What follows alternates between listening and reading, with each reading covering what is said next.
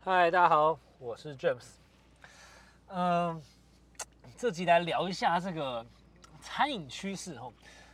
呃，疫情在台湾当然就没有那么那么严重嘛，也真的是很厉害啊。那呃，当然就是也过到快年尾了吧，也九月多快十月了。然后呃，比较多人会讲说，哎，明年餐饮业会怎样？今年餐饮业看起来外送这个蓬勃发展哈，这个根据不能够外出在外面用餐关系嘛，所以，但其实我来分享两个点哈，我怎么看这个事情。第一个是就是餐饮业，我觉得，呃，我以前从去年开始，其实就在讲有个名词叫消费升级。那这个词其实从对岸来的啦。那对岸会有这件事情的逻辑，其实因为他们竞争更激烈，他们一个品相好像听说什么三四个月就换一个新的样式。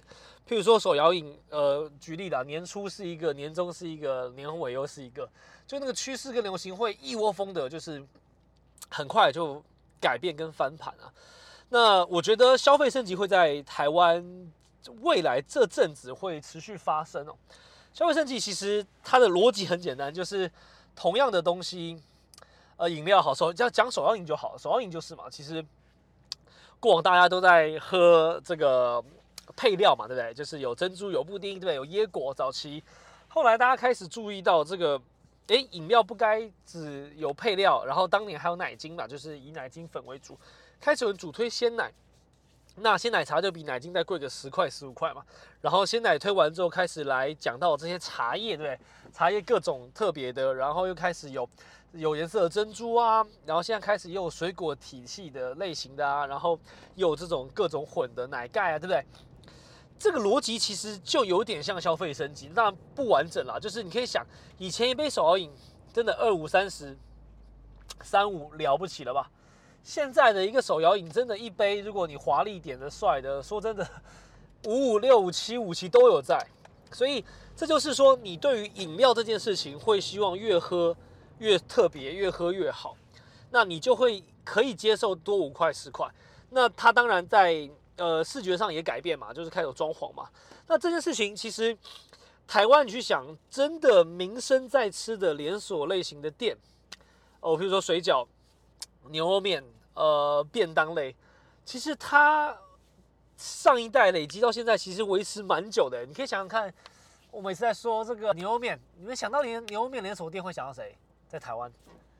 那呃卤肉饭好了，对不对？然后水饺，对不对？锅贴，你可以发现。还是一样，近期没有一个呃新品牌，然后瞬间开很多嘛。那当然一部分因为对手很强，对不对？这些老派的店型一直都维持了水准，然后开了不错的地方，所以大家都习惯了。但我最近前前几天啦，我就吃到了一个呃煎饺跟蒸饺的品牌，我觉得蛮特别的，就是它就是还是饺类，然后它一个拿去煎，一个拿去蒸。我猜是一样的，因为我对不起，我就是经过我发现可以外带，然后外带呢，它好像有四五个口味吧，然后生意非常非常好，然后但是因为我赶时间，然后我就看到前一个客人说，哎，哪个不用等？他说了韭菜嘛，对我记得韭菜，韭菜跟另外一个吧，高丽菜没了，我记得，然后他说不用等，然后他就买就走，然后我也说那我也来吃个高级菜，我就吃了五个亿，然后他就把很多先煎的煎好，就煎了一排放在。厨房旁边，然后他另外一块是蒸的，那他就卖蒸饺跟煎饺，然后有当然卖一些呃那个类似豆浆吧。那我发现这生意很酷诶，就是他的附近不远处也有类似在卖饺类的了，他当然卖水饺跟也是锅贴嘛。可是你发现年轻一点的人或是上班族这种，他都会想要吃一些不一样，吃一些新的。然后你就看到就是那间店真的生意比较好。所以我觉得会开始这种类型的升级会慢慢长出来。那另外一部分也是一样，因为这种类型的民生消费习惯会吃的产品啊，它也比较容易做外送。就是你你其实不是来坐下来吃个西餐、吃个顿饭、吃个牛排嘛？那你在做这种民生相关的商品类型，第一是客群也够多，对不对？你你每个区域里面都有这样的东西，炒饭、牛肉面、水饺，对不对？都有嘛。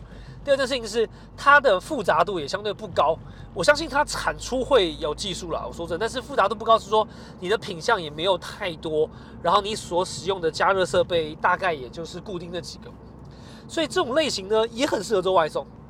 那就变成说，不管是你要拓点啊，或是你要复制啊，只要量提起来了，你都有机会让它可以更明确的 SOP，或是找到这种食品代工厂做到半成品。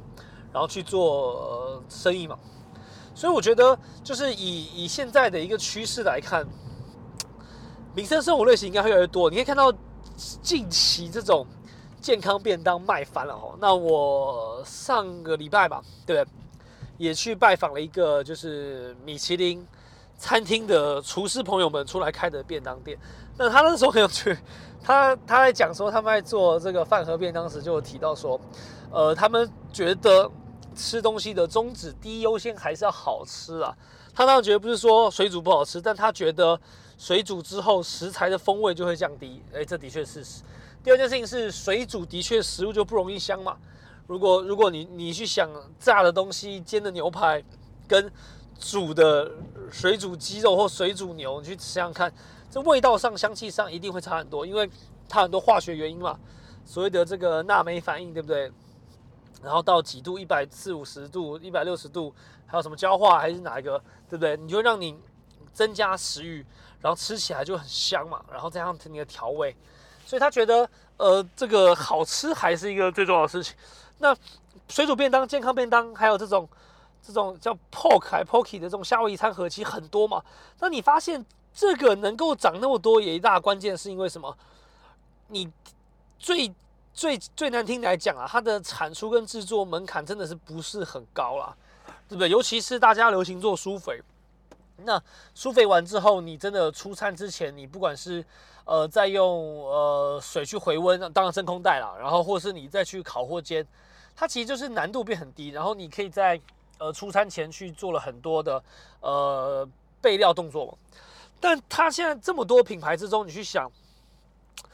每一个东西的差异化到底明不明显？那会不会有一个泡沫的可能？就是 OK 出这么多，最后譬如说一百个品牌，最后只剩呃二十个、三十个，它开始最后才会留下来，这也不是不可能。所以我的角度是讲，就是如果你真的看好这趋势，我觉得还是回到台湾餐饮业的呃市场需求的本质啦。那我觉得，因为大型餐厅的投资成本高。加上现在外送又更行，所以我我大胆去想了，从今年到明年开始，应该会有很多这种所谓的民生商品类型的店，然后它会做到消费升级，然后让它的这个不管是品牌端啊、社群经营端啊、食物的卖相啊，都会有所提升了。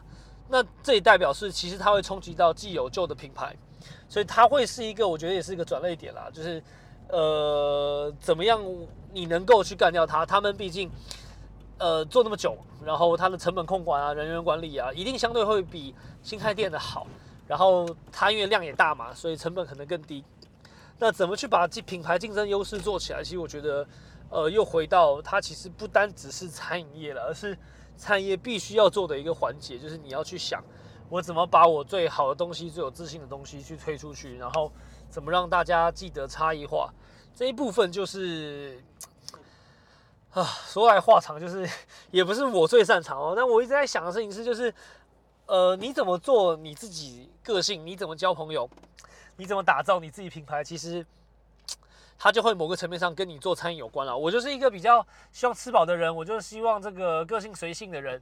那你的品牌端或是你的分量上，可能就看出来。你如果是很龟毛，对不对？斤斤计较，我斤斤计较不是小气哈，是每一个东西你都很在意，对不对？所有的干净程度啊、细节啊、口味啊、呃定位规则啊，那你可能就会相对是开出比较龟毛的店。那当然它的细致度可能就比较高。所以我觉得那这些东西还不够，重点是。你坚持跟优秀的点怎么传递出去，对吧？所以行销端上这个扣除坊间能够去做推广的布洛克啊，或是配合的这些媒体朋友们之外啊，我想呃，大家前几年在讲这种自媒体嘛，你怎么自己去经营自己的呃社群平台，然后怎么去把这些重点持续跟大家更新？那我这边最后跟大家分享啦，就是呃新的一个趋势就在讲说，呃已经不会再是去跟大众沟通了，而是你怎么去想的是你每一位粉丝他自己想要听什么看什么，怎么跟你聊天。而不再会是抛一些这种比较大众型的文章，而是怎么针对固定客户去讲，然后去聊，然后让他觉得，哎，你很在意他，你很用心，然后你要的点，然后他也真的知道，那他就可能很容易的一个客人带一个客人。那今天分享到这啦，所以一样，呃，消费升级端的一个设定，不然卤肉饭、牛肉面，你们可以参考看看。然后再是外送这块，我想市场还是存在，而且还持续成长，所以怎么样不要去。完整的放弃，或是把它纳为营业的一部分，呃，都是蛮重要的。那我们今天就先聊到这边啦，我们下集再见喽，拜拜。